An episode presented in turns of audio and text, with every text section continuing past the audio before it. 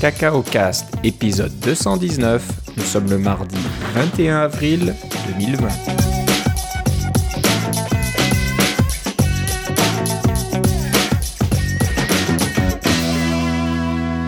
Bonjour et bienvenue à tous dans ce nouvel épisode de Cacao Cast. Comme d'habitude, Philippe Casgrain est avec moi. Comment ça va, Philippe? Ça va en confinement, Philippe. Ça va toujours en confinement. Euh, rien n'a trop changé depuis la dernière fois que nous nous sommes parlé. Et je pense que c'est un petit peu la même chose pour euh, tous nos auditeurs, malheureusement. Et voilà, on souhaite euh, bon courage à tous ceux qui sont dans la même situation. Ça ne nous empêche pas d'enregistrer un nouvel épisode. Toujours des petites bricoles à, vous faire partager. Donc, je pense que c'est en plus le bon moment d'avoir des, des choses à écouter, d'avoir du matériel un petit peu pour remplir ses journées. Donc, euh, bah, on va commencer tout de suite par euh, des petites nouvelles euh, de nos amis de bah, Cupertino. Il y a donc le nouvel iPhone SE qui est sorti, comme les rumeurs nous, nous en parlaient depuis quelques semaines déjà. Pas de grosse surprise, je pense, de ce côté-là. Ça remplace l'iPhone 8 euh, qui disparaît du catalogue. Mais je pense que, hmm, à part peut-être le 8 Plus euh, que certains auraient voulu euh, peut-être garder, je pense que l'iPhone SE euh, deuxième génération remplace très bien l'iPhone 8 parce que bon, il a la même forme, il a toujours le Touch ID, pas de Face ID, donc pour ceux qui n'ont pas vraiment besoin de ça ou qui n'aiment pas le Face ID ou qui le trouvent pas pratique ou qui n'aiment pas la petite encoche en haut de l'écran par exemple, euh, ben il y a toujours donc euh, ce format qui est disponible pour vous.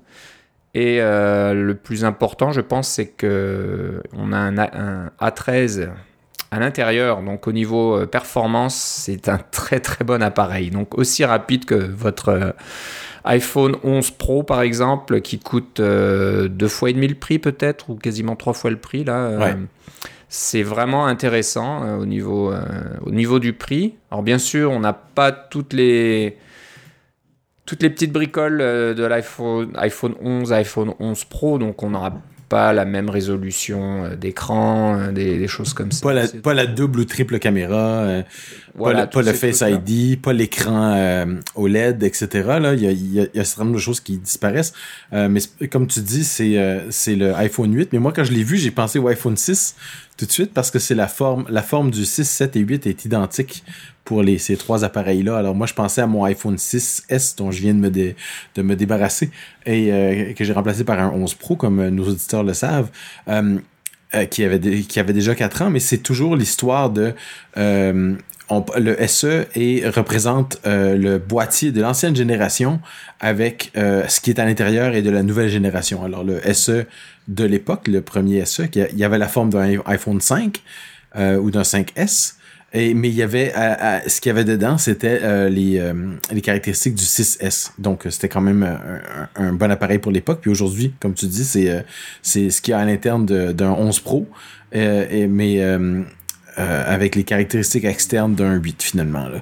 Donc c'est on s'ennuie un peu peut-être de la petitesse du 5S, euh, mais euh, il- va sans dire que c'est euh, quand même plus petit euh, que le, le iPhone Pro euh, ou, le, ou tous les euh, iPhone XR, etc.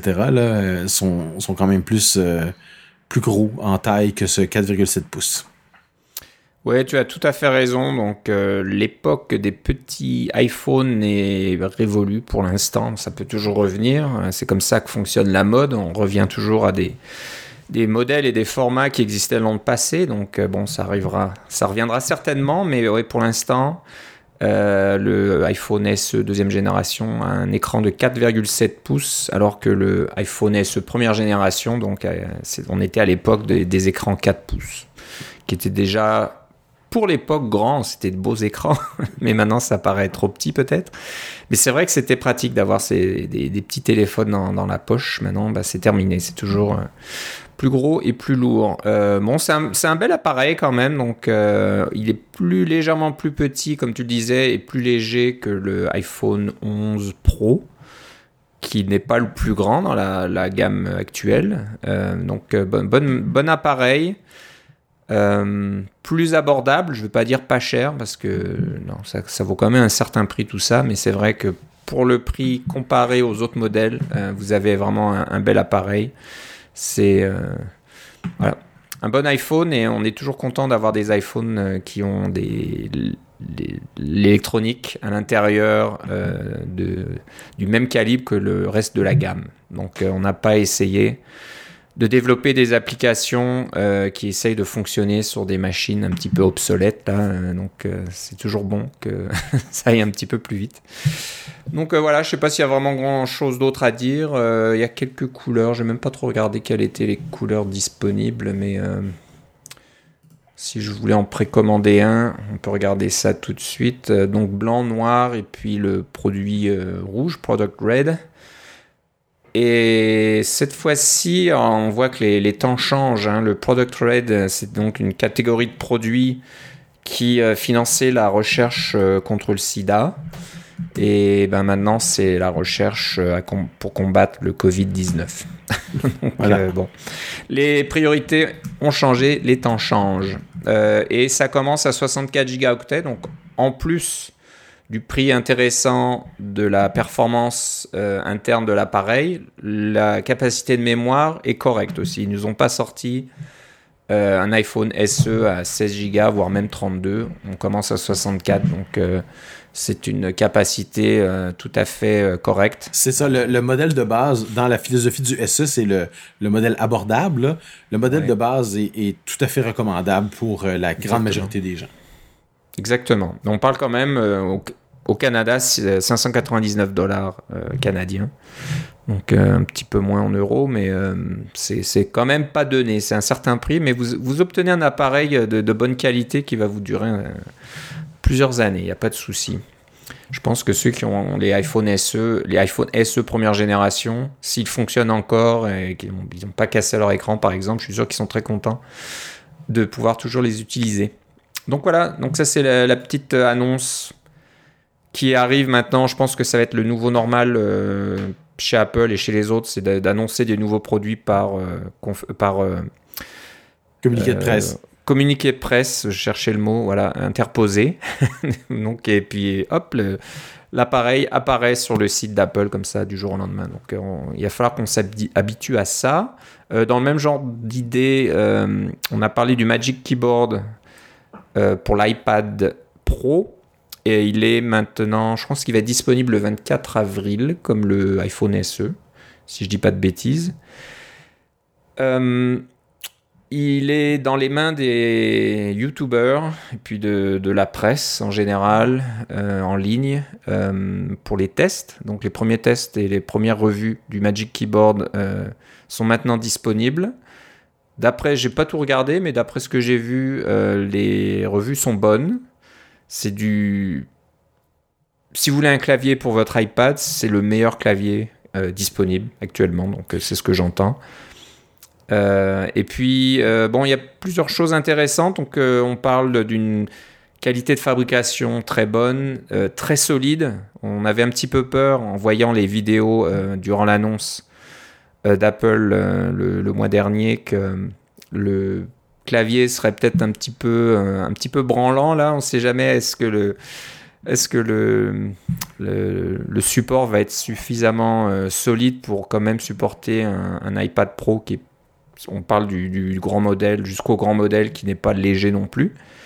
Et ben non, ils ont réussi à faire ça, ça fonctionne très bien, c'est très solide, vous pouvez tenir le clavier euh, entre votre pouce euh, et l'index euh, et, vous balader avec. L'iPad va pas, va pas tomber en avant, ça va pas se plier, ça va pas se refermer tout seul, ça, ça tient vraiment bien.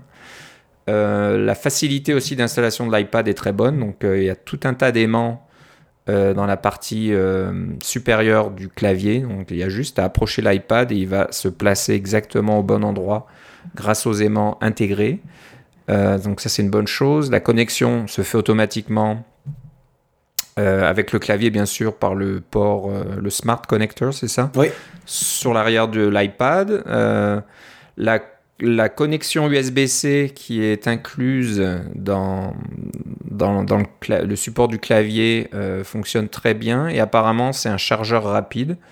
Donc euh, certains avaient peur que si vous essayez de charger votre iPad par le clavier au lieu de le charger directement par le connecteur USB-C de l'iPad lui-même, ça irait plus lentement. Et bah, pas du tout.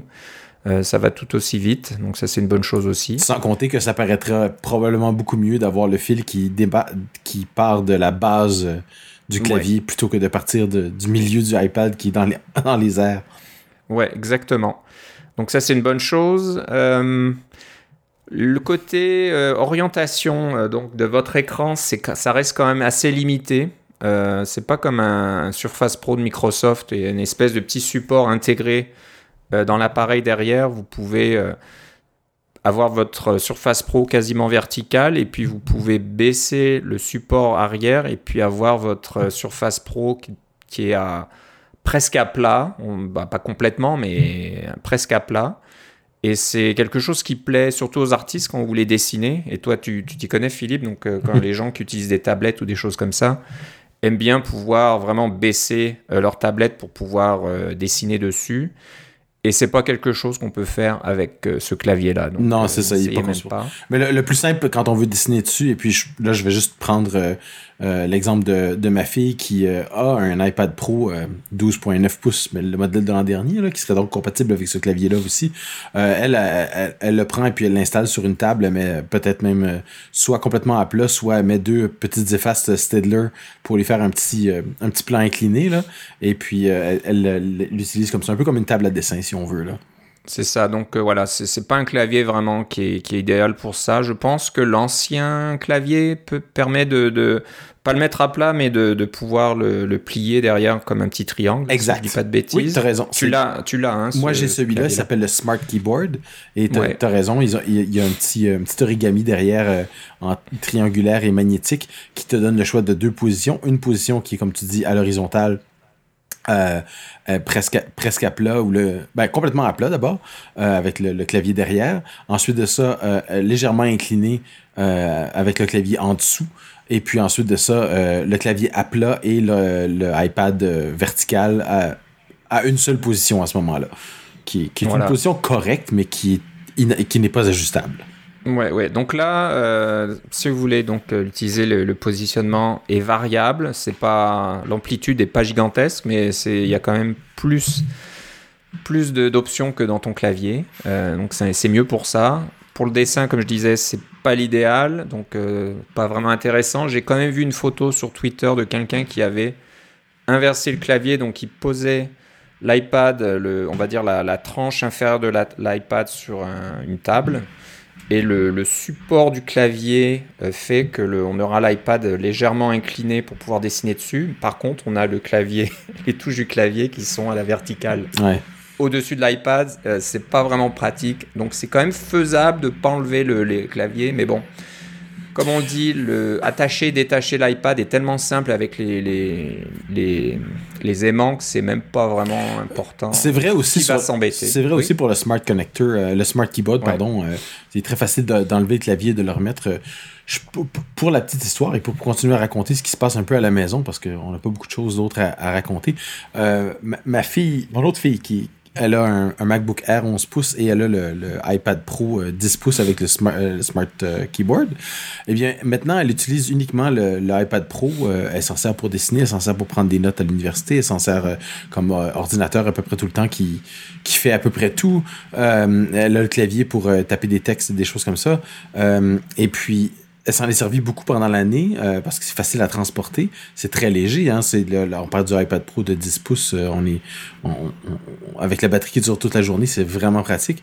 Euh, et puis, elle a renversé une bouteille d'eau sur son MacBook Air 11 pouces et j'ai le regret d'annoncer qu'il ne démarre plus. Donc, on avait on avait des backups là, c'est on n'a on a pas rien perdu d'important, mais à part on a, on a perdu un ordi, alors on, est on est un peu triste. Mais le fait est que elle a fait ça au début du confinement et puis là on n'a rien fait depuis parce que pas grand chose à faire euh, et avec uniquement le iPad, elle fait tout tout tout sur le iPad et ça fonctionne vraiment très bien. Ouais, ouais. Bah, ne perds pas tout espoir, hein, parce que j'ai eu la même mésaventure avec un MacBook Air de 13 pouces. Il démarrait pas. Euh, j'ai pris un rendez-vous euh, au Genius Bar. Je suis arrivé là-bas peut-être quelques jours plus tard, on va dire. Et euh, bah, j'ai paru un peu bête quand le, l'ingénieur, le Genius, euh, prend mon MacBook Air, appuie sur euh, la touche de mise en marche, et le MacBook Air se démarre. Bon, Donc euh, j'étais un petit peu bête en disant Ah, bah quand, quand j'étais à la maison, il démarrait pas. Donc je pense qu'il a quand même séché au bout d'un moment. on, on l'a tout, Euh, on l'a tout démonté euh, pour faire sécher Ouais. les morceaux individuellement. On l'a fait sécher pendant quelques jours et après ça, il, a- il démarrait, mais il y avait un, un cycle de redémarrage continu. Alors, je sais pas ce qui va Ah, se passer. Euh, mais en même temps, on a changé la batterie du MacBook Air de mon épouse, qui est celui sur lequel elle avait renversé de, de l'eau il y a de ça. Ah, c'était en 2015. hein. alors, ça fait quand même. Ça fait quand même 5 ans. Et euh, ce MacBook Air-là, c'était un 2013. On avait euh, fait changer la carte mère euh, pour... la mémoire n'avait pas été touchée, ni le disque dur, seulement la carte mère. On avait changé la, la carte mère à, grands frais. Ça m'avait coûté presque au-dessus de 1000 dollars, mais l'ordinateur en valait 2200 à l'époque. Il n'y avait pas grand-chose de de- qui le remplaçait et il a duré 50 plus mais ce, qui marche plus maintenant c'est la batterie alors j'ai commandé une batterie chez Otherworld Computing euh, la batterie est arrivée euh, trois jours après. Euh, elle venait avec les petits tournevis spéciaux pour pouvoir ouvrir le MacBook Air et un petit vidéo d'instruction. On, c'est, tr- c'est extrêmement simple à changer. On ouvre, on, dé- on déconnecte la batterie, on met la nouvelle batterie. Après ça, on, on reconnecte le tout et on fait une petite procédure de calibration qui est simplement de, de décharger l'ordinateur au complet et de le recharger à plein pour que le, le truc soit calibré. Et maintenant, voilà, pour 125 dollars canadiens, on a une nouvelle batterie dans le MacBook Air et elle est très contente de garder son, son MacBook Air qui, ma foi, fonctionne très bien. Oui, est-ce que c'est un ordinateur de 2013 qui est un peu lent? Peut-être, mais j'avais, j'avais mis tout au max à ce moment-là, là, le, le 8 Go de mémoire à l'époque, le, le SSD de 512, etc., et le Core i7 euh, euh, quadricœur, donc euh, est encore tout à fait euh, acceptable pour son utilisation. Alors, c'est un ordinateur qui a maintenant euh, 7 ans et qui, oui, m'a coûté euh, euh, 1500 dollars en réparation en tout, mais pour 7 ans, c'est quand même pas trop mal. Non, c'est pas si mal. Non, c'est, des bonnes machines, tout ça. Donc, euh, bon, donc euh, ben, c'est, intéressant. Euh, Je vous donnerai des nouvelles du MacBook Air de 11 pouces euh, à- Ouais. au prochain podcast. Alors, comme on le disait au dernier épisode, euh, si vous renversez une bouteille d'eau sur votre Magic Keyboard, vous pouvez avoir un problème aussi, parce que les touches ne sont plus sous forme de membrane comme dans le, clavier que tu possèdes, donc l'ancien modèle. Maintenant, c'est un clavier euh, avec des touches euh, au mécanisme ciseaux et euh, rétroéclairé, ça c'est une bonne chose. Mais donc, si vous faites couler de l'eau ou un liquide quelconque, ça peut rentrer là-dedans et ça peut vous poser des problèmes. Donc ça, c'est, on perd un petit peu à ce niveau-là, mais on gagne en, en confort, bien sûr. Le clavier n'est peut-être pas aussi bon qu'un les nouveaux euh, keyboards du, du dernier MacBook Air ou euh, du MacBook Pro de 16 pouces, mais quand même, c'est, quand même euh, ouais, un, un bon clavier de bonne qualité. Donc ça, les, les, re- les YouTubers ont, ont bien aimé. Dans le côté négatif, on va dire que bon, le prix, c'est un problème. Et il est quand même très cher. On parle Ouais. là de, pour nous, de 400 dollars canadiens pour le petit modèle et 450 dollars pour le modèle, euh, le plus grand modèle pour le iPad Pro 11.9 pouces. C'est pas 12.9, mais oui, c'est ça. Euh, 12.9 pardon. Et donc c'est pas donné quoi. C'est c'est déjà que c'est pas donné un iPad Pro, mais quand vous rajoutez le clavier et vous rajoutez le le, le stylo, euh, ça commence à faire un, un ordinateur comme Apple essaie de le de le qualifier, qui commence à vous coûter un petit peu cher. Et le poids aussi. Donc le poids, je sais plus si c'est le petit ou grand clavier ou les deux, mais quand vous rajoutez le clavier à votre iPad Pro, euh, vous doublez le poids. C'est le clavier est, en- est souvent plus lourd que l'iPad lui-même. Ouais, ce qui est pas, vrai pour le Smart Keyboard, qui se transporte très très bien. Voilà. Et le, le truc, c'est que ben, ils sont un petit peu obligés de faire ça parce que le l'iPad Pro maintenant euh, est un peu en suspension là dans Ouais. l'air. Donc si vous n'avez pas assez de poids dans le clavier, euh, Il va le- basculer trop facilement. tout va basculer en arrière au moins de problèmes, surtout si vous l'avez sur les genoux par exemple, euh, si c'est trop lourd. Et je pense qu'il y avait ce souci-là avec euh, le Surface Book ou je sais pas quoi, les, les trucs de Microsoft, qui était assez lourd et qui posait un petit peu des problèmes. Oui. Donc ils ont été obligés de mettre du poids là-dedans. Je serais pas étonné que iFixit euh, démonte un clavier puis des, découvre qu'il y ait des petits... euh, des petits poids métalliques là-dedans, des choses pour que ça soit plus lourd. Tu sais que les aimants, c'est quand même assez pesant. Hein. C'est ouais déjà ça doit aider donc euh, ils en ont peut-être mis plus que nécessaire pour s'assurer que le clavier soit suffisamment lourd pour que la stabilité soit bonne. Depuis tantôt on parle euh, du, euh, du Magic Keyboard et du Smart Keyboard en comparaison. on fait des, avantages et des inconvénients. la grosse différence évidemment avec le Magic Keyboard c'est le fameux trackpad. Alors ah oui c'est vrai. J'allais l'oublier tiens. Heureusement que tu me le rappelles. Ça, parce, Il y a un trackpad. C'est parce qu'on l'utilise pas nous-mêmes, mais euh, tout, ce qu'on peut voir à date sur l'utilisation d'un trackpad ou éventuellement même d'une souris avec, euh, avec euh, iPadOS semble être tout à fait positif et tout à fait additif, ce qui n'était pas nécessairement le, le cas dans lequel on pouvait penser, parce qu'avoir une souris ou un pointeur en forme de flèche, là, avec le petit point, un peu comme, sur votre Mac, euh, sur le sur iPad, c'était pas garanti que ça allait bien fonctionner. Alors, l'histoire évidemment nous racontera euh, si euh, c'est quelque chose qui, qui, fonctionne bien à, long terme, mais à date, ça semble être positif pour une utilisation de l'iPad. Exactement, et la qualité du trackpad donc dans le Magic Keyboard semble être bonne. Hmm. Donc il n'est pas très grand. Hein. C'est, ça si vous avez l'habitude de, trackpad sur votre MacBook Pro qui est gigantesque, qui fait quasiment la, moitié de la largeur du clavier. Là, on revient à un trackpad euh, beaucoup plus petit, un peu plus plat, là, et, mais il paraît que la qualité est très bonne, donc on peut cliquer un petit peu partout et il n'y a pas de souci de détection de, vos mouvements, donc ça s'intègre très bien avec l'expérience d'iPadOS. Mais ce que j'ai compris, c'est que justement pour le trackpad, euh, évidemment dans les derniers MacBook Pro euh, et je crois R sont des trackpads qui n'ont pas de clic. Donc c'est simplement la pression et ça vous donne un petit, euh, un petit, euh, un petit taptic engine, un petit truc qui donne un petit coup pour vous faire, vous faire comprendre que vous avez vous avez cliqué, euh, il y a pas, mais littéralement, il n'y a pas de mouvement. Les, modèles un peu plus anciens euh, de MacBook Pro, euh, comme celui que j'ai devant moi, il y a une espèce de charnière. Hein. Alors, les clics sont plus faciles à faire quand on est vers le bas du, trackpad quand on, quand on est vers le haut. donc, il y a un, mouvement de, de, bascule. Et celui-là, il semble être cliquable partout, sur toute la surface. Donc, c'est un drôle de compromis entre pas de clic euh, euh, du tout et euh, une, charnière. J'ai bien hâte de voir comment ça fonctionne dans la vraie vie. Ouais, j'ai j'ai pas vu comment ça fonctionnait. Est-ce qu'il y avait un Taptic Engine là-dedans ou c'est Non, il y en a pas. C'est mécanique. C'est ça, c'est entièrement mécanique. Il, descend, mais il descend de, de n'importe quel endroit, du, du, haut comme le bas. Ok, donc intéressant de voir comment ça fonctionne. Donc voilà, ça fonctionne bien. Et puis, comme tu le disais, le support euh, du curseur dans iPadOS est, vraiment bien fait. Donc euh, ça marche parfaitement tout ça. Donc voilà, on suivra ça de plus près euh, quand on verra les gens normaux, on va dire, comparé aux youtubeurs qui ne payent pas grand-chose. Donc ils peuvent se permettre d'avoir un bon avis sur n'importe quel produit. Quand on paye pas, on n'a pas même, le même côté critique, on va dire, comparé à quelqu'un qui va payer 400 ou 450 dollars pour un clavier. Donc là, quand on paye cher et qu'il y a un petit défaut, quelque chose qui fonctionne pas bien, euh, ça se voit tout de suite. Euh, bon voilà, donc ça c'est un petit peu les, nouvelles côté matériel. Euh, maintenant on a un petit peu de nouvelles aussi côté logiciel et surtout ayant un rapport avec ce qui se passe actuellement. Donc on a le droit à un partenariat rare entre Apple et Google qui travaillent ensemble pour faire du euh, contact tracing, donc euh, traçage d'interaction, traçage de contact entre personnes qui euh, ont pu être touchées par le virus. Et donc ça se ferait tout ça avec les appareils Apple et les appareils Android.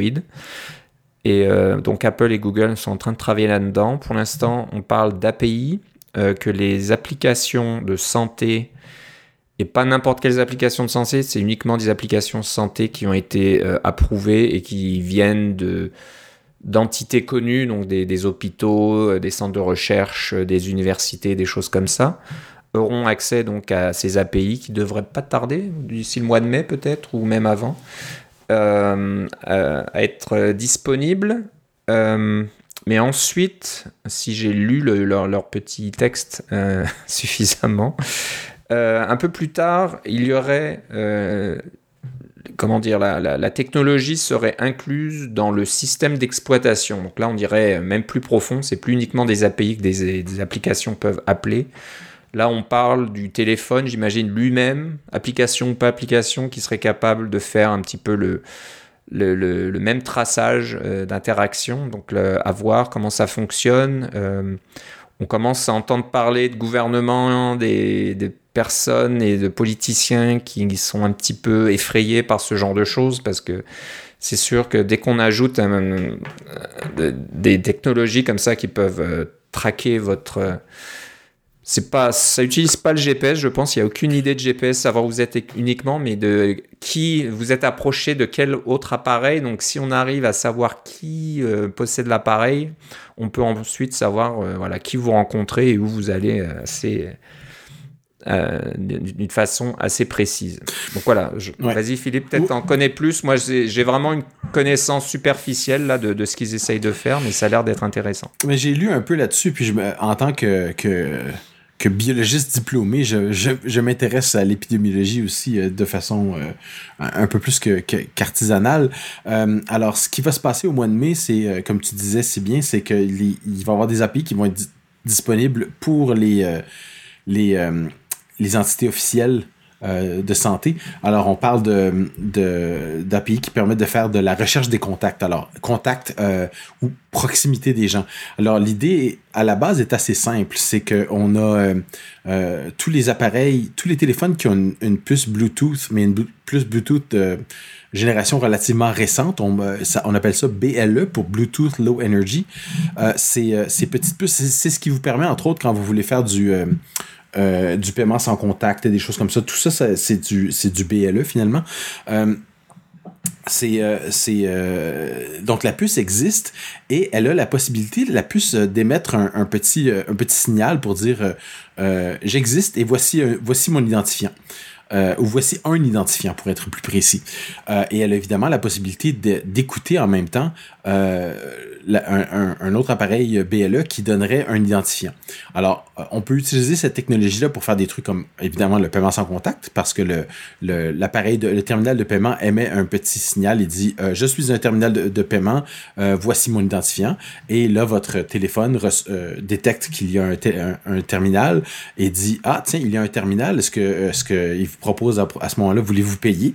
Et là, vous, en tant qu'utilisateur du téléphone, vous pouvez payer, mais vous n'avez jamais eu besoin de dire à votre téléphone Il y a un terminal ici. Ça s'est fait automatiquement. Cet échange-là, ça fait partie du protocole BLE. Alors, c'est d'utiliser ce protocole-là pour faire en sorte que les, téléphones qui sont proches les uns des autres pourraient détecter ou envoyer un petit signal, dire je suis, je suis un téléphone qui fait de la recherche de contact. Euh, et puis euh, l'autre téléphone reçoit cette information et dit Ah, moi aussi, je suis un téléphone qui fait de la recherche de contact, échangeons des identifiants. Alors l'idée, c'est que les deux téléphones échangent leur identifiant et euh, à ce moment-là, on peut mettre ça dans une petite base de données et savoir qu'on a été euh, en contact ou en, à proximité ces deux-là. Par la suite, une fois que la que si vous faites rien, ces informations-là sont juste stockées sur votre téléphone sans que rien de spécial ne se passe ce qui arrive par la suite, c'est que euh, si vous détectez ou, par vous-même, vous avez, vous, découvrez que vous avez la COVID-19, vous avez les symptômes, des choses comme ça, euh, ou vous avez un test qui est positif, euh, si vous avez besoin d'être testé. Mais bref, vous utilisez l'application et vous dites et vous indiquez dans l'application j'ai les symptômes de la COVID-19 ou carrément j'ai la COVID-19. À ce moment-là, votre téléphone recherche dans sa base de données tous les contacts que vous avez eus dans les, disons, les deux dernières semaines, parce qu'on sait que c'est une période d'incubation de deux semaines. Elle fait votre téléphone envoie toutes ces informations-là à, euh, au, serveur, à un serveur, disons celui d'Apple celui de Google, et de là, le, euh, serveur peut envoyer des notifications à dire euh, euh voici cette, l'identifiant qui, d'une personne qui a la COVID-19 et puis votre téléphone qui fait une, mise à jour, euh, ou ça peut être une notification push ou des choses comme ça, euh, peut recevoir la liste des, gens qui ont la COVID-19, euh, peut-être dans votre région ou peut-être en général ou des choses comme ça, et voir s'il y a des identifiants qui sont... quelqu'un que vous avez ou, ou un identifiant qui, qui représente un téléphone duquel vous auriez été proche. Alors, on peut se dire, il y a des questions de vie privée là-dedans, mais dans la pratique, ces identifiants-là sont anonymes, c'est-à-dire qu'ils sont, euh, c'est juste une chaîne de caractères d'une certaine longueur avec une bonne entropie qui fait en sorte que euh, on répétera pas euh, cet identifiant anonyme-là avant de. Il y, a autant d'identifiants que d'atomes dans l'univers, c'est un peu ça l'idée. Et puis, chaque identifiant n'a une vie que d'environ 10 minutes. Donc, euh, vous pouvez pas euh, identifier une personne parce que vous pouvez pas suivre une personne d'un endroit à l'autre en, écoutant son, son identifiant ou en le matchant avec d'autres téléphones parce que l'identifiant change de façon aléatoire. Euh, sur votre téléphone. Donc, il n'y a pas personne qui peut vous suivre de cette façon-là. Mais ça vous permet d'avoir une base de données de tous ces identifiants-là, de savoir avec qui vous avez été en, en, contact et quand votre téléphone reçoit la notification, voici une liste d'identifiants de, qui, qui ont la COVID-19 vous pouvez voir est-ce que vous avez été en contact avec ça? Et si vous avez été en contact, ça peut vous indiquer, par, exemple, ça peut être un contact prolongé. Si l'identifiant, euh, si mettons, il y a trois ou quatre identifiants qui matchent dans votre liste, euh, ça veut dire que vous avez été en contact pendant euh, une trentaine de minutes peut-être. donc, ça augmente peut-être un peu les risques à ce moment-là et ça vous permet de, de vous auto-évaluer puis de dire est-ce que ça vaut la peine que je m'isole plus du, reste du monde pendant deux semaines, le temps que, je découvre que je l'ai ou non. C'est ce genre d'informations-là qu'on essaie de faire parce que, pouf, ah, j'ai pas besoin de le rappeler, la COVID-19, c'est euh, c'est une maladie pour laquelle on n'a aucun traitement et qui se propage extrêmement rapidement. Donc, euh, il, faut, euh, il faut absolument pouvoir la contrôler et s'isoler comme ça. Donc, en gros, c'est ce qu'ils vont faire. Euh, euh, à court terme, ça va être de créer une application que disons vous allez vous allez faire l'épicerie. Vous démarrez l'application sur votre téléphone et elle euh, elle fait l'inventaire de tous les autres téléphones sur lesquels l'application est activée, qui va avec qui vous avez été en contact. Parce que c'est clair qu'à l'épicerie, on est quand même plus proche des gens que quand on est à la maison. Donc vous avez, vous avez ça. Et quand vous arrivez à la maison, ben, vous, vous remettez votre application normale. C'est pas, pas un besoin. Quand vous, quand vous faites vos, vos courses ou vous avez besoin de sortir dehors, vous pouvez le faire. Ce qui va se passer dans plusieurs mois, euh, à mon avis, et ce, que, ce qui est indiqué un peu dans la dans cette euh, dans ce communiqué de presse, c'est que ça va être intégré au système. Donc le système à la base qui fait son sa petite euh, euh, sa petite présentation Bluetooth à chaque fois qui se promène pour dire ah, je suis un appareil Bluetooth et j'existe et, et voici mon signal. En plus de faire ça pour pouvoir être lui-même découvrable, si vous avez choisi d'être découvrable en Bluetooth, par exemple pour AirDrop ou des choses comme ça, ou des paiements sans contact, comme je disais tantôt, euh, ben, il va le faire aussi pour euh, ce genre de, de, traçage de contact, de recherche de contact. Et pour euh, euh, et si on en a besoin au niveau santé publique, eh bien les données seront là. Ça va juste ramasser des données de façon passive sur votre téléphone. Et comme je le disais tantôt, les données ne quittent jamais votre téléphone à moins que vous signaliez à l'aide d'une application que vous avez la COVID-19 dans ce cas-là, mais ça pourrait être, on pourrait penser à une autre maladie plus tard aussi, on a besoin de faire du, de la recherche de contact. Euh, les données restent sur votre téléphone exactement comme euh, les données du style euh, GPS pour savoir où vous êtes allé, puis des choses comme ça. Tout ça, ça reste sur votre téléphone. Votre téléphone sait où vous avez, été, mais c'est pas envoyé dans le nuage à aucun autre moment. Donc, c'est le même principe de faire ce genre de catalogage-là à long terme. Alors, on peut penser que dans iOS 14 ou je sais pas c'est quelle la nouvelle version d'Android qui va sortir, il, il, va avoir des, des fonctionnalités comme ça qui vont faire en sorte qu'en arrière-plan, quand vous avez Bluetooth activé, ou même s'il est désactivé parce que c'est Bluetooth Low Energy, c'est ça prend vraiment, vraiment pas beaucoup de batterie. Il euh, n'y a pas des grosses antennes et des grosses euh, des gros efforts de communication qui sont faits avec Bluetooth. Euh, c'est très très bas débit très aussi. Il, il, va avoir ce genre de, de, d'informations-là qui va être disponible, encore une fois, pour les autorités de santé publique et non pas pour Pierre-Jean-Jacques, là, et avec un, une attention à la confidentialité qui est euh, qui reste première parce qu'on veut pas que, que, ce soit une façon de vous suivre à la trace, euh, disons d'un magasin à l'autre. Ah, euh, l'identifiant Bluetooth Low Energy de cet appareil-là est entré dans ce magasin-là et ensuite il entre dans ce magasin-là. On peut lui mettre une une publicité ciblée ou des choses comme ça. C'est le but c'est de pas faire ça. Et en plus de ça, comme on parle de, de, recherche de contact pour des maladies infectieuses, on peut déterminer déjà que dans la plupart des, des cas, ça va être une durée euh, d'incubation qui est quand même relativement courte. Là. On n'a pas besoin de garder les données pendant des années. Euh, on parle de deux semaines dans le cas de la COVID-19. donc les données vont... Il n'y aura jamais plus que deux semaines de données, encore une fois, stockées sur votre téléphone. Donc c'est c'est très intéressant comme champ de recherche. mais le, diable va être dans les détails, comme on dit en anglais, n'est-ce pas? parce que on se rappellera, je ne sais pas si vous avez vu, ou si toi tu as vu, Philippe, les, euh, des gens qui se promènent euh, pour faire des blagues ou pour faire un, pour se mettre des, petits clics dans leur dans vidéo YouTube. Euh, ils prennent un, un, 50 téléphones Android activent Google Maps sur les 50 téléphones mettent ça dans un petit chariot et se promènent dans la rue dans une rue euh, pas très passante euh, à pied. Là. Et euh, soudainement, dans Google Maps, il apparaît qu'il y a un gros problème de circulation dans, sur cette rue-là parce qu'on a mis a mis ce genre d'informations-là à partir de, de, téléphones qui se déplacent pas trop vite, parce que Google, évidemment, fait des recherches avec les algorithmes. Alors, on pourrait penser qu'un petit malin pourrait aller être en contact avec bien des gens dans une dans un endroit public, fait exprès pour se promener avec son téléphone et ramasser le plus de contacts possible. Euh, et puis après ça, il utilise une application officielle ou pas, là, mais euh, pour envoyer des informations en disant qu'il avait été de la COVID-19, ce qui n'est pas nécessairement vrai, là, mais qui, pourrait le faire juste pour, euh, pour se, penser, se penser malin. Et puis là, tous les gens qui reçoivent la notification, ah, vous avez peut-être été en contact avec quelqu'un pendant une période telle, euh, veuillez vous mettre en quarantaine.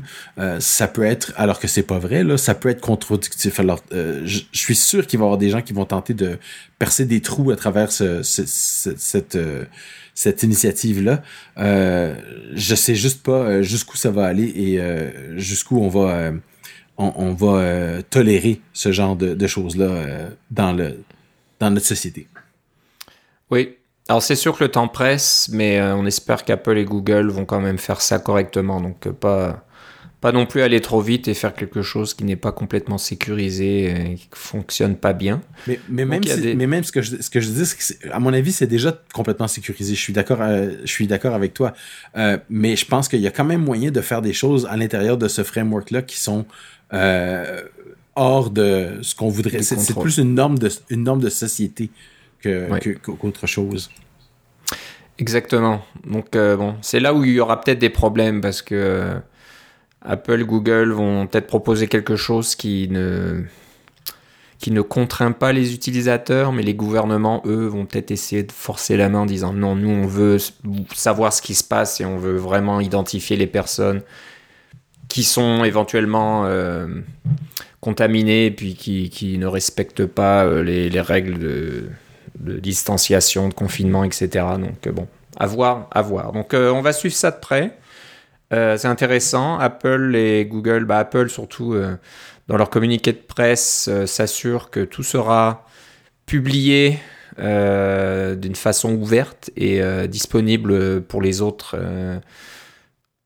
entités, autres développeurs de vérifier ce qui est fait. Alors je ne sais pas trop jusqu'à quel degré, parce que si on parle d'intégrer ces technologies dans le système d'exploitation, on verra jamais le code source de ce qu'il y a dans le système d'exploitation, donc il faudra faire confiance à Apple quand ils nous disent voilà, voilà voici les API, voici les fonctions qu'on a ajoutées.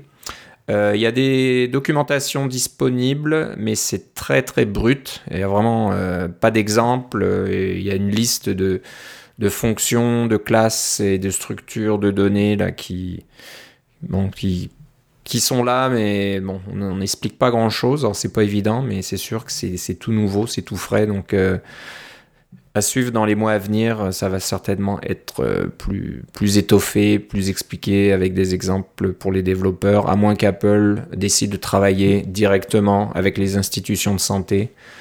Euh, c'est possible aussi, ils sont peut-être pas. on va sûrement en entendre parler à WWDC de toute façon. Oui, oui c'est sûr qu'il y aura certainement euh, des sessions là-dessus. Euh, euh, parce que voilà, il y aura tout un tas de développeurs dans le monde de la santé qui vont être vraiment intéressés par ce genre de technologie. Donc intéressant, une, une bonne initiative de, ces grosses compagnies, on va dire. J'espère que Facebook va pas être intéressé par ce genre de trucs. Peut-être qu'eux l'ont déjà fait puis ils n'ont pas demandé la permission. Bon, euh, sinon, euh, autre chose, euh, en parlant de corporation, Microsoft, qui maintenant détient GitHub, a annoncé que GitHub était maintenant gratuit pour les équipes, c'est-à-dire que vous pouvez avoir des comptes privés, les partager avec d'autres personnes, donc avec votre équipe, Ça existait sur Bitbucket, c'est pour ça que nous, pour stocker le blog, on utilise Bitbucket parce qu'on peut avoir des, répertoires de sources privées euh, qu'on ne pouvait pas sur GitHub. GitHub avant était uniquement gratuit pour les logiciels et les projets en, open source.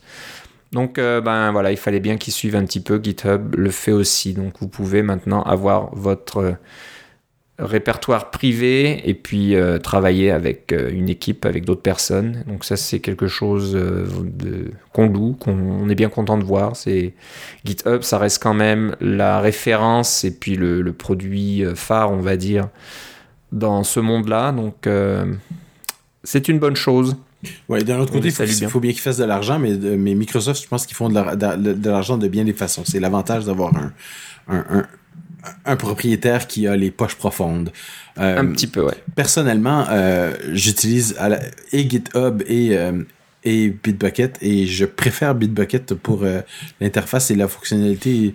Je sais pas, le, modèle Bitbucket me convient plus, mais je suis content de savoir que, que GitHub permet aussi de faire ses répertoires privés parce que c'était vraiment la, la, la chose qui était qui leur manquait.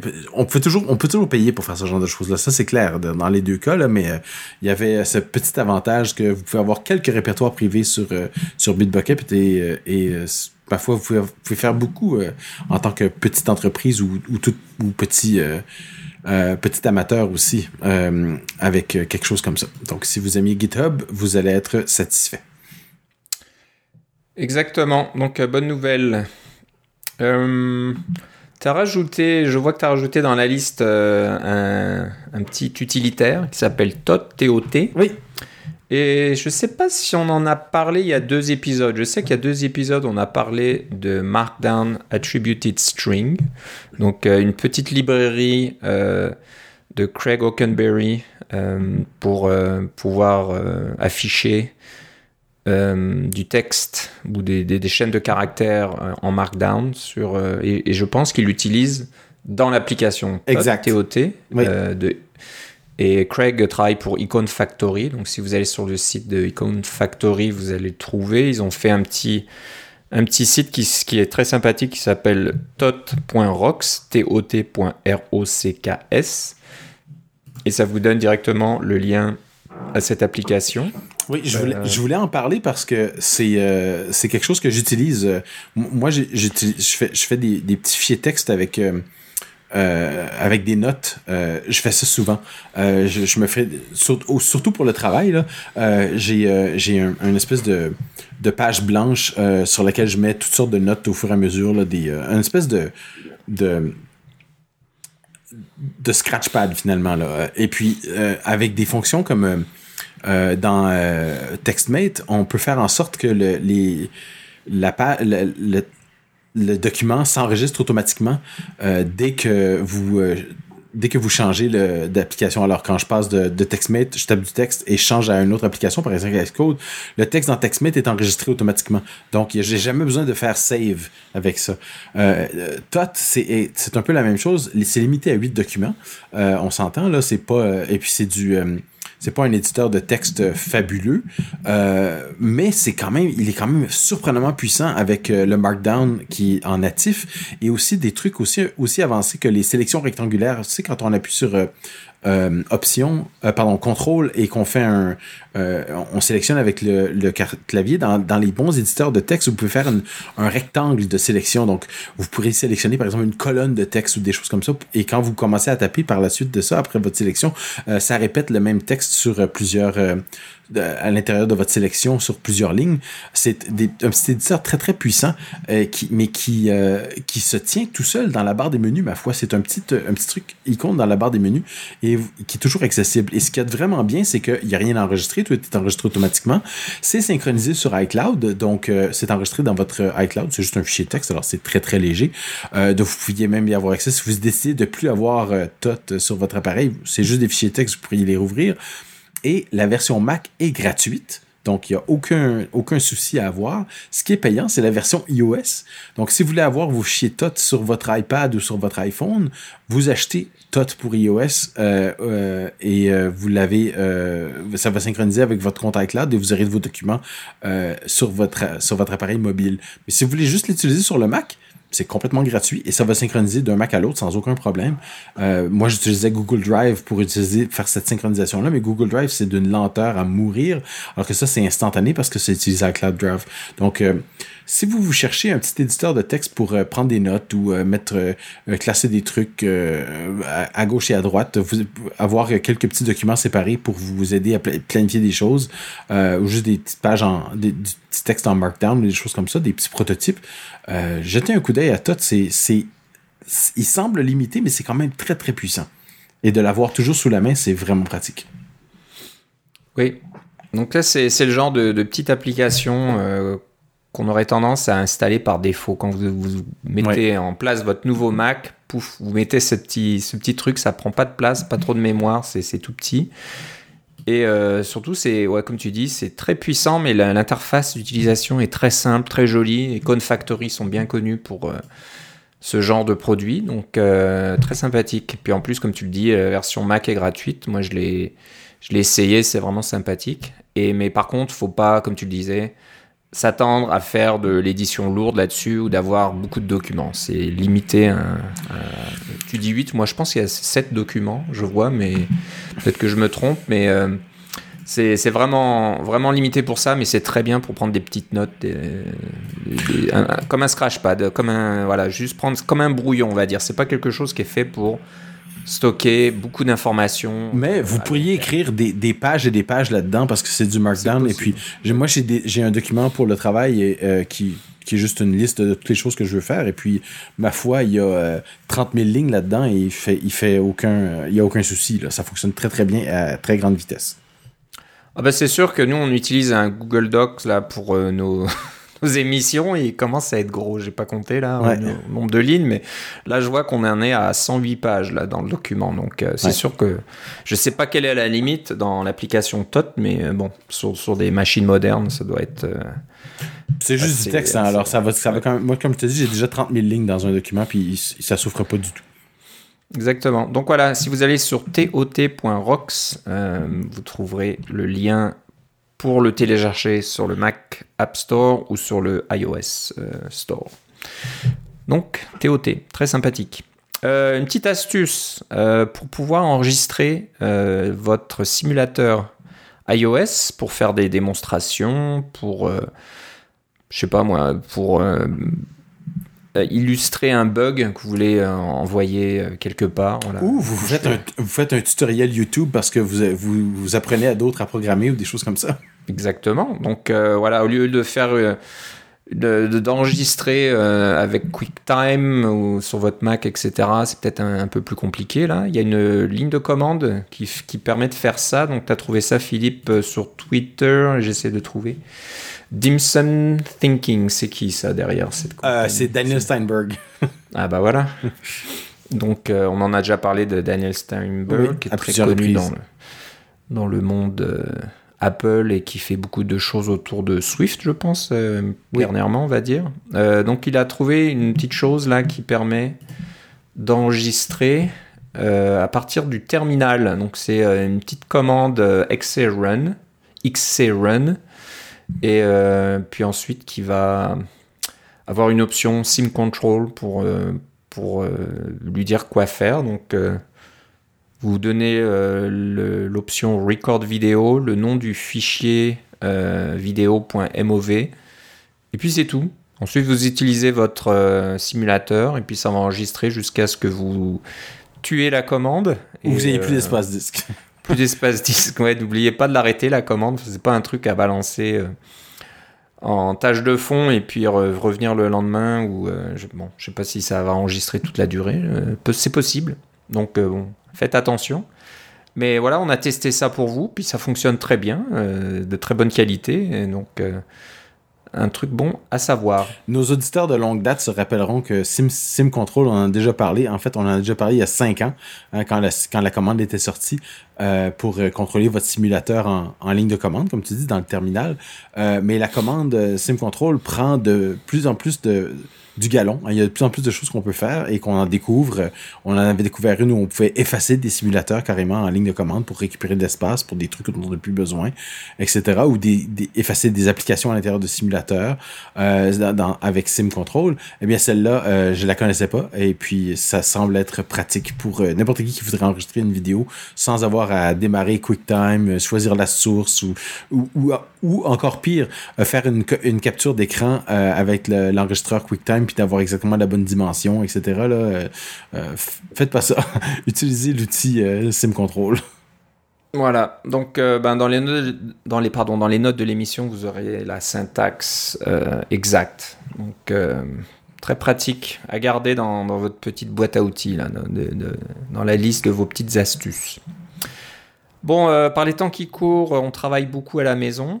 Et un problème qui revient souvent, c'est quand vous, devez, vous essayez d'échanger des gros fichiers avec quelqu'un. Donc, euh, bah, si avec vos collègues, vous avez peut-être une plateforme d'échange, euh, des, des, outils de travail en équipe qui vous permettent de faire ce genre de choses. Bon, on parlait de Google Drive, par exemple, tantôt. Voilà, donc bon, là, ça peut marcher. Euh, mais quand vous voulez faire ça avec des clients, par exemple, ou avec euh, des membres de votre famille qui n'ont pas installé, qui n'ont pas accès à Google et qui n'ont pas de compte ou des choses comme ça, euh, ça complique tout de suite un petit peu les choses. On se dit comment je vais réussir à envoyer ce, cette vidéo l'anniversaire de mes enfants qui fait 500 mégaoctets, quelque chose comme ça? ça c'est toujours un problème. Et ben voilà, Firefox, les développeurs du navigateur bien connu Firefox ont une solution pour vous. Puis ça s'appelle send.firefox. Donc c'est un outil qui vous permet de de transférer des fichiers.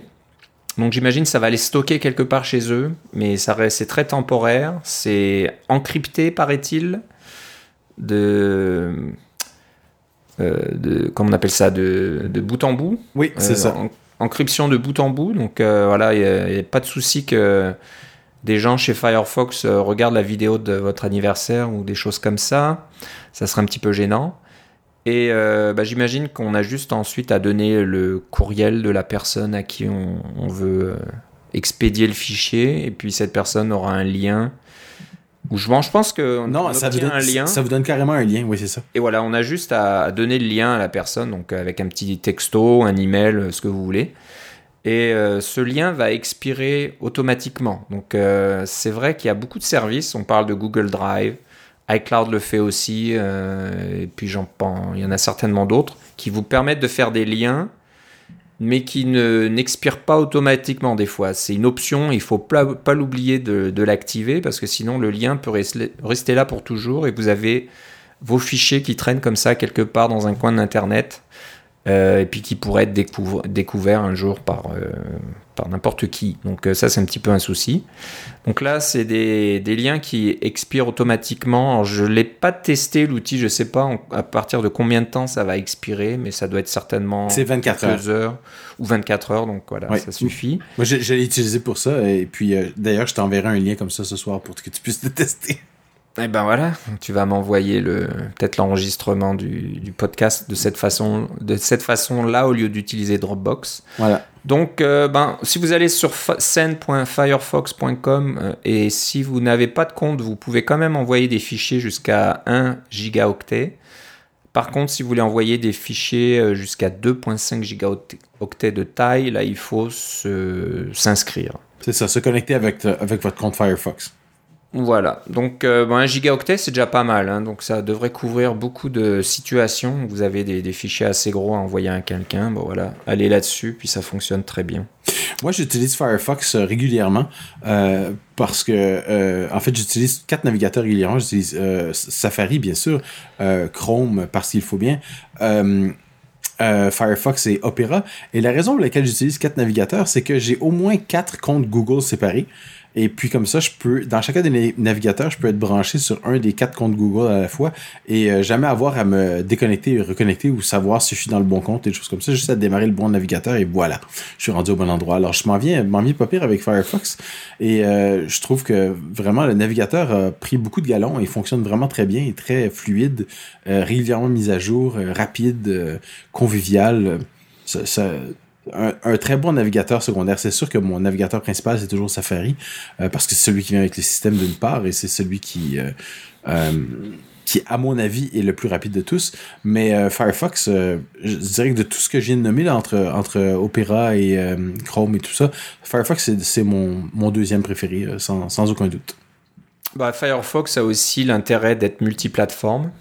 Euh, donc, euh, vous pouvez avoir euh, votre compte Firefox et synchroniser vos, vos sites et vos, vos préférences, etc. Donc, c'est pas mal aussi. Bon, Chrome, Chrome l'est aussi, mais Safari, est-ce qu'il existe pour PC Safari maintenant? Je doute. Existait pour PC, mais je crois qu'il n'existe plus. Oui, hein, je, je pense, je pense m'en souvenir d'avoir utilisé sur PC un moment, mais je pense pas que ouais, c'est duré bien longtemps. Euh, donc euh, oui, ça va être intéressant au niveau de la mémoire vive que tu utilises quand tu as quatre euh, navigateurs ouverts en même temps. Ça doit être assez intéressant. Moi, je vois qu'avec Chrome tout seul, je peux monter assez haut en, utilisation mémoire, donc il mm. faut être prudent à ce niveau-là. Chrome, c'est un peu mon dernier choix, justement parce qu'il prend beaucoup de mémoire. prend beaucoup de mémoire et, nos amis chez Google aiment bien avoir un petit peu le, avoir le nez dans ce que vous faites. Donc euh, ça, ça peut être un petit souci aussi, on va dire. Mais bon, si, si on est OK avec le contrat, euh, qu'on passe avec eux, ça va. Mais bon, euh, ouais. Le, le problème, c'est que Chrome est, est, très répandu, donc les sites en général fonctionnent bien sur Chrome. Il y a peut-être de moins en moins de problèmes de compatibilité qu'on avait dans le passé. Euh, j'imagine. Mais bon, il y en a toujours un petit peu. Hein. Quand quelque chose fonctionne pas sur un navigateur, en général, il a tendance à fonctionner sur Chrome. Et peut-être c'est parce que les développeurs web utilisent beaucoup Chrome aussi, donc les, sites sont bien testés. C'est le nouveau Internet Explorer, qu'est-ce que tu veux? C'est un petit peu ça, ouais. Peut-être qu'on va revenir dans cette situation-là. Bon, on va finir l'émission euh, par quelque chose d'intéressant. Donc, encore une fois, quand on travaille à la maison, on fait beaucoup de conférences virtuelles. Et puis des fois, euh, bon, on n'a pas envie de montrer euh, l'arrière-plan euh, qu'il y a derrière vous quand vous êtes sur la caméra. Vous êtes travaillé dans votre chambre, le lit est pas fait, dans une cuisine où il y a un petit peu le bazar sur le comptoir, etc. Donc des fois, bah, ça peut être intéressant d'utiliser les arrière-plans. Il y en a qui sont fournis avec des applications comme Zoom. C'est la seule que je connais qui utilise des arrière-plans ah, je Il y en a certainement d'autres. Mais oui, à peu près euh, toutes les applications de, de, vidéoconférence ont cette possibilité-là. C'est bien possible. Alors, euh, bon, j'utilise pas Zoom, moi, sur euh, bah, son, mes PC ou Mac. Je l'ai mis sur un iPad parce que je fais des cours de gym en direct maintenant. c'est Zoom uniquement. Donc là, je suis un peu obligé, mais ça m'inquiète moins d'avoir ça sur un iPad. Mais pour avoir des arrière-plans virtuels, généralement, ça prend une certaine puissance de calcul. Par exemple, sur un Mac plus ancien, ça fonctionnera pas, puis sur un, ça prend un Mac récent et des choses comme ça. Donc, ça se peut que c'est pour ça que tu l'as pas sur ton iPad. Ça doit être pour ça alors que, que je l'ai pas vraiment vu. Euh, donc tu as, vu que les studios Ghibli, donc euh, des studios japonais très connus pour leurs films animés, euh, ben, viennent de rendre disponibles des arrière-plans euh, tirés de leur euh, plus, grand, plus grande création. Donc, c'est marrant parce que tu nous donnes le lien sur un tweet de, du studio Gimli qui est tout en japonais. Oui, c'est ça. Ben, en fait, j'ai donné le lien qu'on va mettre dans les notes de l'émission. C'est une personne qui, est, qui, qui semble euh, japonaise ou, euh, ou, qui au moins euh, comprend le japonais, qui fait qui elle retweet Studio Ghibli qui est complètement en japonais et quand on va sur le site web de Studio Ghibli tout est en japonais vous pouvez utiliser Google Translate si vous voulez traduire mais en fait c'est très clair vous avez les images et vous avez juste à cliquer tout ce que vous aimez savoir c'est que ces images là sont Évidemment, il y a un copyright sur Studio Ghibli, mais euh, c'est euh, vous pouvez les utiliser, euh, de façon personnelle sans aucun problème, sans aucune aucune licence. et c'est de des ce sont des des créations originales des studios Ghibli. juste pour vous. Moi, j'aime beaucoup les films de Studio Ghibli, que ce soit le service de livraison de Kiki ou Totoro, Mon voisin Totoro ou encore le voyage de Shihiro et des arrière-plans de tous ces de, de tous ces différents euh, euh, film, euh, comme si vous étiez dans le décor du film. C'est assez, ça marche assez bien. Moi, j'aime beaucoup celui du voyage de Chihiro. Il paraît très bien. Ouais. Donc, euh, bon, si vous utilisez ces arrière-plans pour des appels professionnels, préparez-vous à avoir de nombreuses questions Oui, vos collègues, parce que des fois, ils vont se dire Mais qu'est-ce qu'on voit derrière là Euh, C'est un petit peu bizarre. On voit une espèce de, de grande créature bleue là dans la princesse Mononoke ou. Euh, euh, dans quoi Pogno. Pogno aussi, on voit des espèces de, de petits machins qui, qui nagent. C'est un peu bizarre. Alors, quand on connaît les, quand on connaît les films d'animation, on, on comprend tout de suite de quoi il s'agit. Moi, je pense en avoir vu beaucoup. Peut-être pas tous. Je suis pas peut-être pas un fan comme toi, mais j'en ai vu. J'aime bien aussi les, films d'animation du studio Ghibli. Donc, euh, j'en ai vu quand même pas mal. Mais voilà. Pour ceux qui connaissent pas du tout, ils peuvent un peu se, demander. Mais bon, je pense pas que vous allez utiliser ce genre de fond d'écran si euh, vous êtes euh, entouré de gens qui n'ont aucune idée ou qui n'apprécieraient peut-être pas le l'art de, des studios Ghibli. Donc voilà. euh, Ah, je viens de me rebrancher, puis il y en a fait d'autres, en fait. Moi, j'en avais juste six, puis là, il y en a, il y en a une dizaine. Donc, Ouais, euh, il y en a, ah, il y en ouais, en a rajouté, plus. c'est bien ça. Ouais. tu vois, il y en a, je connais pas. Boring, Ariety, connais tu connais, c'est le- les, euh, les euh, Arthur et les Mini-Mois, c'est euh, une reprise d'Ariety. Ah, ok. Ouais. Parce que c'est très joli là. Je vois le, le, le- le- le fond d'écran est, est très joli. Ça, c'est quelque chose d'intéressant. Bon, bah, c'est le genre de, de choses que je vais chercher à regarder euh, dans les jours qui viennent alors. Ouais. On a plus, tous, tous plus de temps à tuer là. Mm. Donc, euh, bon, c'est quelque part sur le, studio, le, le site Ghibli, donc G-H-I-B-L-I.jp pour euh, le, le site au Japon. Comme tu le disais, euh, Google Translate va se proposer de, de traduire la page. Et puis quand on le fait, ça fonctionne à peu près. Là, ce qu'on lit a du sens. Donc bon, c'est assez bien traduit.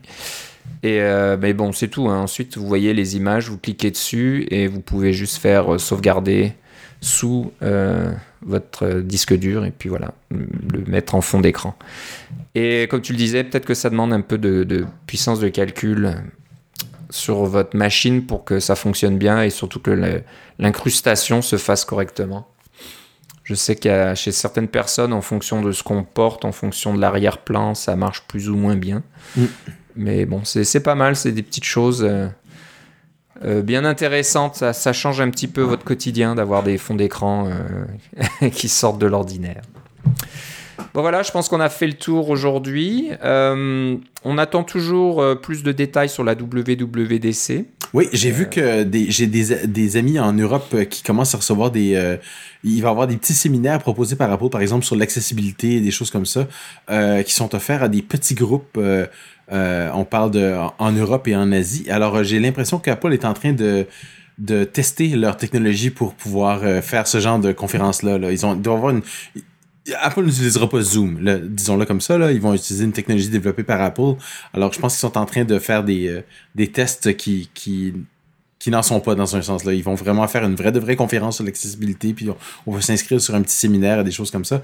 Euh, donc, ça s'en vient. Euh, on va sûrement avoir des nouvelles bientôt. Là. Tout, tout se déplace à grande vitesse. Ouais, ouais. Bah, je suis content que tu en parles parce que j'ai vu passer la nouvelle et puis euh, j'ai regardé un petit peu plus loin et puis les gens se dé...